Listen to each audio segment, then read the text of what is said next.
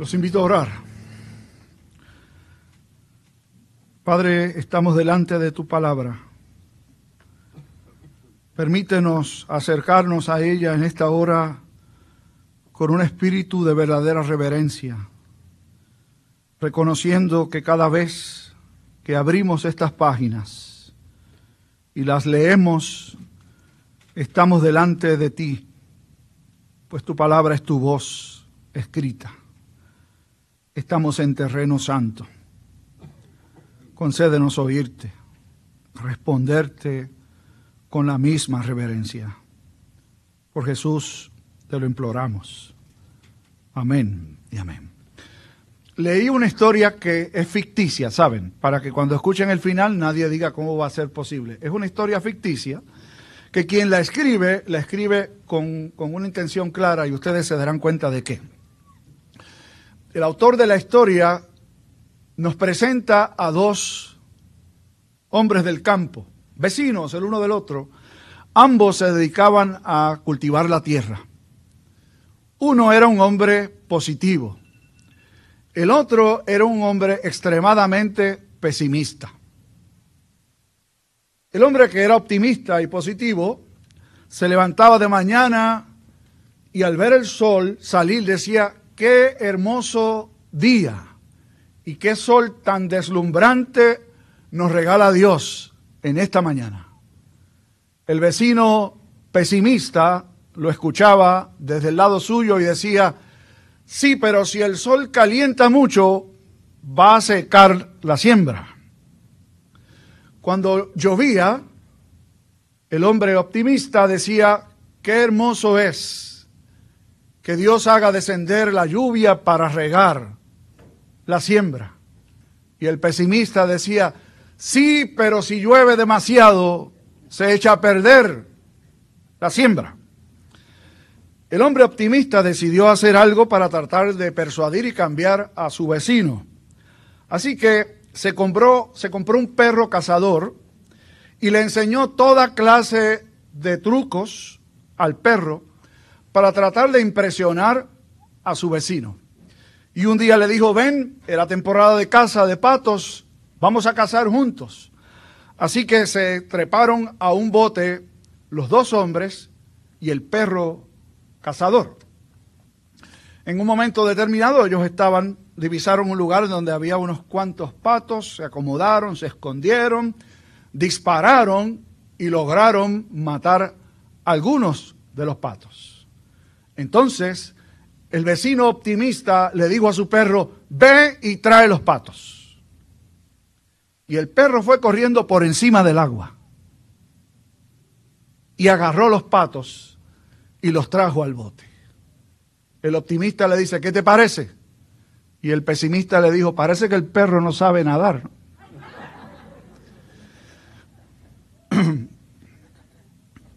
Cuando estaba trabajando con, el, con la lectura para el día de hoy, pensaba, el domingo terminamos, el pasado domingo terminamos con hechos, y el próximo domingo, es decir, en tres días, vamos a comenzar con la historia de la Natividad. Vamos a ver si encontramos algo en hechos que tenga que ver con acción de gracias. Empecé a examinar el libro de los hechos y me topé con esta historia, parte de la cual nada más una parte leímos y ustedes escucharon hace un momento. ¿Qué es lo que Lucas, testigo presencial, nos narra aquí? En esencia lo que ha sucedido es que Pablo ha ido a Jerusalén, allí ha sido acusado falsamente, se le ha fabricado un caso con la intención de que los mismos líderes judíos que mataron al Señor y que tenían el control de todo el aparato religioso en Jerusalén, también pudiera disponer de la vida de este nuevo enemigo de la fe judía que era el apóstol Pablo. Para avanzar en la historia y no narrarla toda porque estamos estudiando los miércoles el libro de los hechos y estamos casi llegando allí, para animarlos a que se unan al estudio o al menos en la lectura de lo que se está narrando en estos capítulos a, partir del 20-21 del libro de los Hechos de los Apóstoles. Cuando los soldados romanos deciden latigar a Pablo, este les llama la atención y les dice, yo soy ciudadano romano, porque no era permitido a ningún ciudadano romano, en primer lugar, juzgarlo sin un debido juicio, y en segundo lugar, infligirle un castigo como ese, que era acostumbrado con todos los que no eran ciudadanos romanos, latigarlo, y eran látigos de cuero, en las puntas podían tener piedras o caracoles, y se les quitaba la parte de arriba de su túnica y allí comenzaba el castigo, 40 menos 1 o 39, que era el, número eh, que usualmente se utilizaba. Cuando el centurión se da cuenta de que Pablo conoce sus derechos, entonces escucha al apóstol decir, yo quiero que me lleven delante de César, del emperador. Él quería ir delante de César. Y la razón, para resumir un poco, no era tanto presentar una defensa para que fuese exculpado, sino poder llegar a esos lugares para anunciar a Jesucristo. Entonces, comienza este viaje por mar. Desde las costas de Cesarea, las costas de Palestina, Cesarea era el puerto, se mueven alrededor de Chipre, se detienen allí, y luego llegan hasta Creta, esta otra isla. La persona que estaba a cargo de Pablo y de los demás que estaban con él era un centurión llamado Julio. Y Julio fue benevolente con Pablo. No sabemos si era porque le tomó miedo porque éste conocía sus derechos, no era, no era cualquier preso, o sencillamente porque Dios lo ablandó, ablandó el corazón, pero era condescendiente con Pablo durante todo el viaje. En un momento determinado, y quiero ponerles en contexto, aunque ya lo escucharon ustedes, no estamos hablando de una lancha de pescadores. Era una embarcación, y aquí hay gente que sabe mucho más que yo de embarcaciones, pero cabían 200, por lo menos 267 personas. Eso es lo que dice Lucas. Y Lucas estaba allí. Sabía cuántos había. Así que estamos hablando casi de un mini crucero, ¿no? De un aparato grande, con muchísimo espacio para acomodar tanta gente, la mayor parte de ellos soldados y presos. Los demás, los que estaban a cargo de la embarcación. Y cuando comienza el, el mal tiempo allí en Creta, Pablo que tenía cierta autoridad y al menos ya conocía del buen trato que Julio le estaba dando, les advierte, el tiempo no está bueno, la situación está peligrosa, podría haber pérdida, tanto pérdidas materiales como incluso pérdidas de la vida.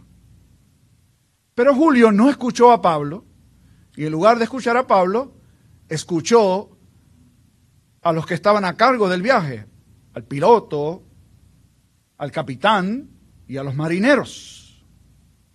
Aquí voy a hacer un paréntesis, ¿saben? A veces los que saben no saben y a veces la que sabe no habla. ¿Y a qué nos referimos? El mundo, la sociedad en la que ustedes y yo nos movemos, esta parte de Occidente que ha copiado inadecuadamente, erróneamente, ese principio de gobierno de separación de iglesia y Estado y lo ha utilizado para callar a la iglesia. La iglesia tiene el privilegio y el deber de hablar en nombre de Dios, no en nombre de nosotros, en nombre de Dios no debemos esperar que siempre nos escuchen, pero no importa.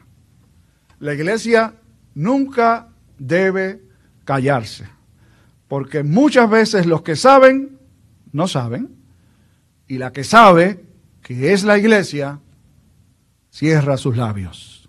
Eso es un, como un tema para otro sermón con más cuidado y con más detenimiento, pero ya establecimos el principio. Pasó con Pablo, siguieron su viaje y estuvieron por lo menos hasta el momento en el que Pablo habla de la forma en que habla, y vamos a citar en un momento, dos semanas completas en alta mar, con mal tiempo y con una tempestad que estaba azotando aquella embarcación. Dos semanas completas. Yo no he ido muy lejos en botes, más allá de Mata la Gata, no he ido en ningún sitio, ¿saben? Pero escucho las historias de los que han ido hasta Culebra y a Vieques, y la gente dice que eso es terrible, que se pasa mal y que muchos terminan arrepintiéndose del viaje y no se trata de enfrentar una tormenta, sino sencillamente de ir en contra de los vientos y la corriente una parte del viaje. Apenas unas horas, yo no sé cuántas son, pero creo que, creo que son unas horitas, no muchas, desde el puerto de Fajardo hasta una de las islas. Imagínense ustedes dos semanas. Se le quita el hambre hasta Raúl Gerena. A cualquiera se le quita el hambre. No comían. Pablo, antes de ese evento que vamos a, citar, Dios le habló por medio de su ángel. Y este es un detalle importante. Pablo recibió el mensaje de Dios, que hoy ya nosotros no lo recibimos así, ¿saben? Lo recibimos en su palabra. Pero Pablo, que esta palabra no estaba completa, recibía la voz de Dios por medio de su ángel. Y el ángel le dijo, no temas, tú vas a ser preservado, vas a poder llegar ante César y no se va a perder ni una sola vida de todos los que estaban allí. Pablo tenía esa información y no la cayó, no se la guardó. En un rato vamos a alegorizar la historia, pero es importante destacarlo aquí. Lo que Pablo recibió no lo guardó para sí. Entonces se dirigió a todos los que estaban presentes y les recordó algo que a nosotros no nos gusta que nos hagan. Cuando nos advierten que algo va a pasar y pasa, que encima de eso nos digan, te lo dije, y en estas son expertas las mamás, ¿saben? Los papás un poco, pero las mamás son magníficas en esto. Cuando le advierten a sus hijos, no hagas tal cosa, y cuando se dan contra la pared, yo te lo dije, Pablo hace eso. Yo se los advertí cuando estábamos en Creta. Si me hubieran hecho caso, no hubiéramos pasado todo este mal tiempo que estamos pasando. Pero el ángel de aquel a quien sirvo y de quien soy me ha dicho que no se va a perder ni un cabello de los que están aquí. Cobren ánimo, les dijo. Y acompañó sus palabras con un acto que para aquella gente, y en ese momento todavía estaba la tempestad, ¿saben? No se había calmado el viento y el mar. En medio de aquella crisis, Pablo tomó el pan, dio gracias, lo partió y comió. Es como si estuviera diciéndoles, a mí me han dicho que vamos a llegar bien. Se los acabo de decir a ustedes. Yo voy a comer. Si ustedes no quieren, cada cual con su conciencia y con su estómago. Y cuando vieron a Pablo comer, ¿qué hicieron? Se animaron, dice el texto, Lucas, y empezaron también a comer. No terminó la tempestad, no terminó la experiencia. En pocas palabras, lo que sucedió fue que no teniendo alternativas, primero los marineros decidieron hincar el pie, como decimos en Aguadilla, ¿no? A volar que el sol cambia, decían los, jíbaros en mi, tierra. y querían irse, y cuando Pablo vio que se estaban bajando por el esquife, que no es otra cosa que un bote salvavidas, le dijo a Julio, mira, si estos se van, nosotros también nos vamos a quedar. Y entonces mandó a los soldados a cortar las cuerdas del esquife y lo dejaron perderse en el mar. Finalmente, después de haber comido y de toda la experiencia, comenzaron a continuar bajando todo lo que pudiera ser pesado en la nave y finalmente la nave se encalló en un lugar y cuando se encalló los soldados dijeron vamos a matar a los presos porque los soldados se supone que deberían con su vida asegurarse de que los presos llegaban y que ninguno se escapase. Y para evitar que se escaparan, mejor los matamos. Pero Julio, de nuevo aquí yo concluyo que no fue otra cosa que la mano misericordiosa de Dios y el Espíritu Santo. Como favorecía a Pablo, dijo, no lo hagan.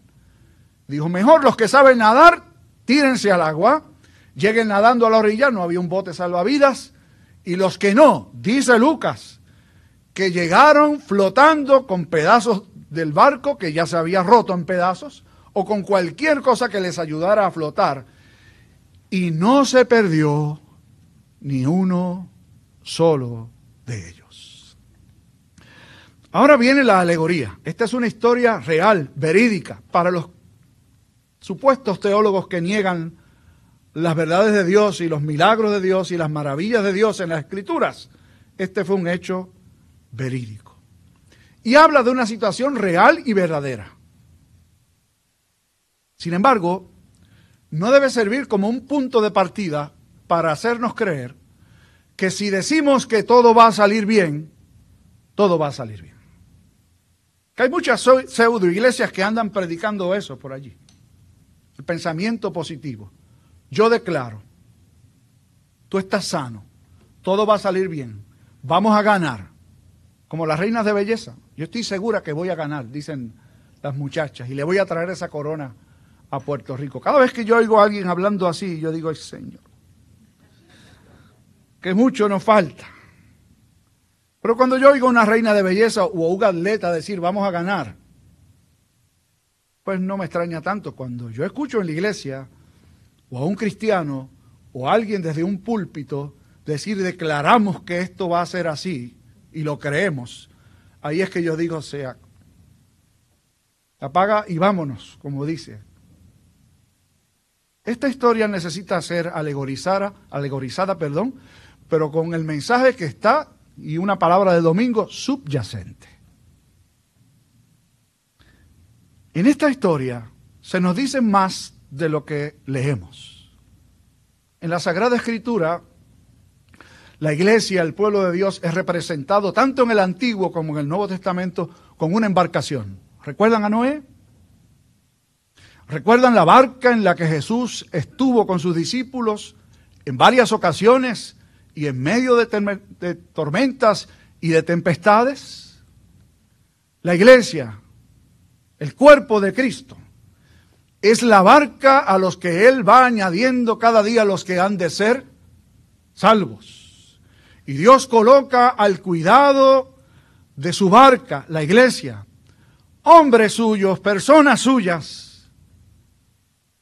para que conociendo lo que otros no conocen y teniendo la revelación que otros no tienen, cuando llegue el momento en donde todos suelen decir, todo está perdido. Ayer yo estaba esperando en un banco, en una estación del tren, eh, luego de estar visitando a una persona. Y llegó este hombre bastante joven, en los 40 por allí debería estar, eh, y se me sentó al lado y empezó a, hablarme y a decirme, ¿no?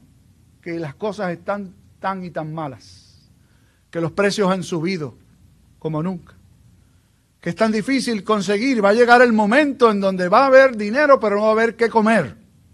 Y por allí el, Señor seguía hablando. Y cuando Él terminó, yo le dije, ¿y qué usted va a hacer?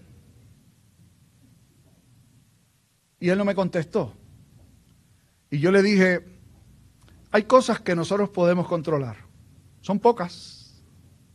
Pero hay tantas que no podemos controlar. Ni usted ni yo podemos controlar eso que usted dice que va a pasar, que yo no sé si es verdad. Pero de esas pocas cosas que podemos controlar es cómo enfrentamos la crisis.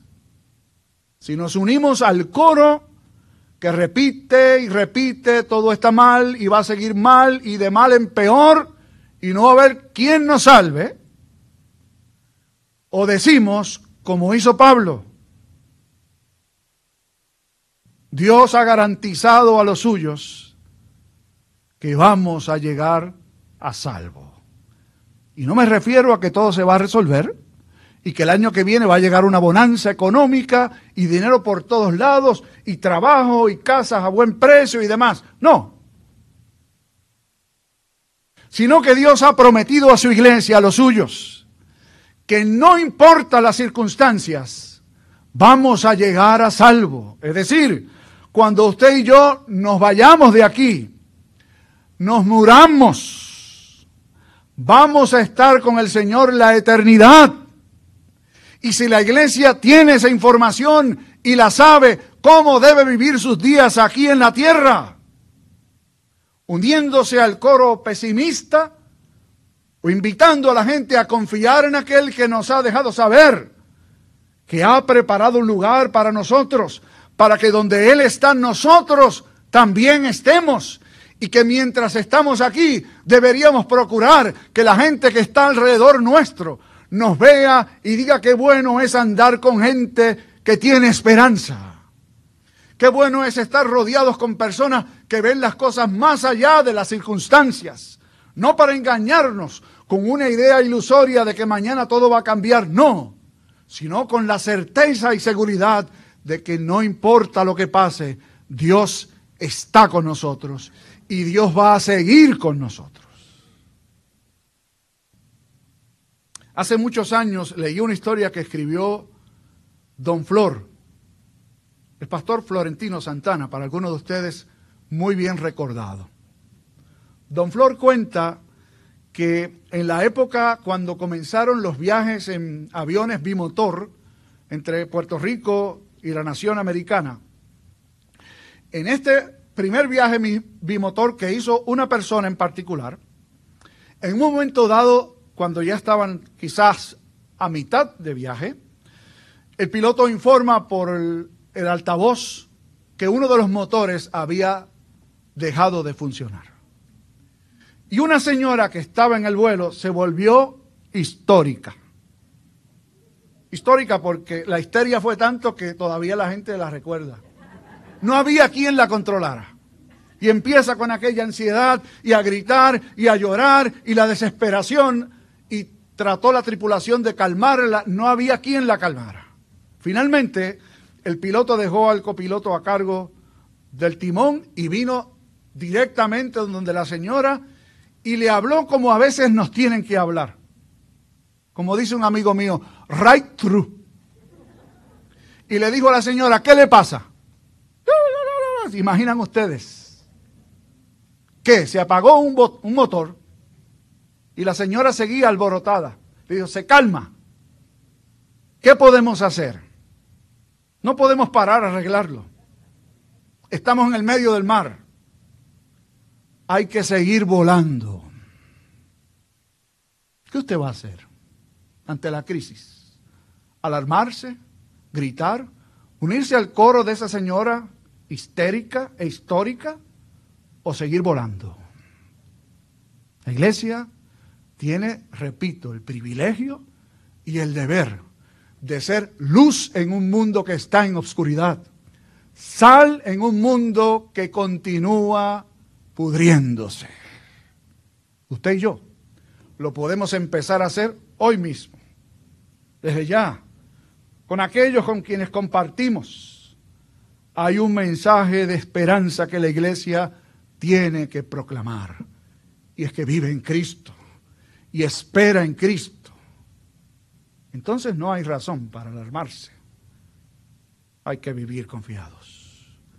Que este momento de acercarnos a la mesa sirva para afirmar nuestra fe y nuestro compromiso con el que va al timón del barco que es la iglesia, Jesucristo el Señor.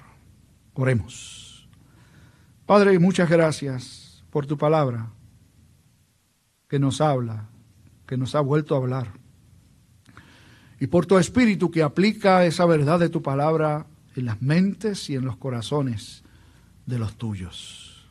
Hoy te rogamos que lo hagas de manera sobrenatural, con la certeza de que algún día todos llegaremos a salvo al puerto final, que es tu presencia. Mientras tanto, y animemos a otros con la esperanza de haberte escuchado y conocido.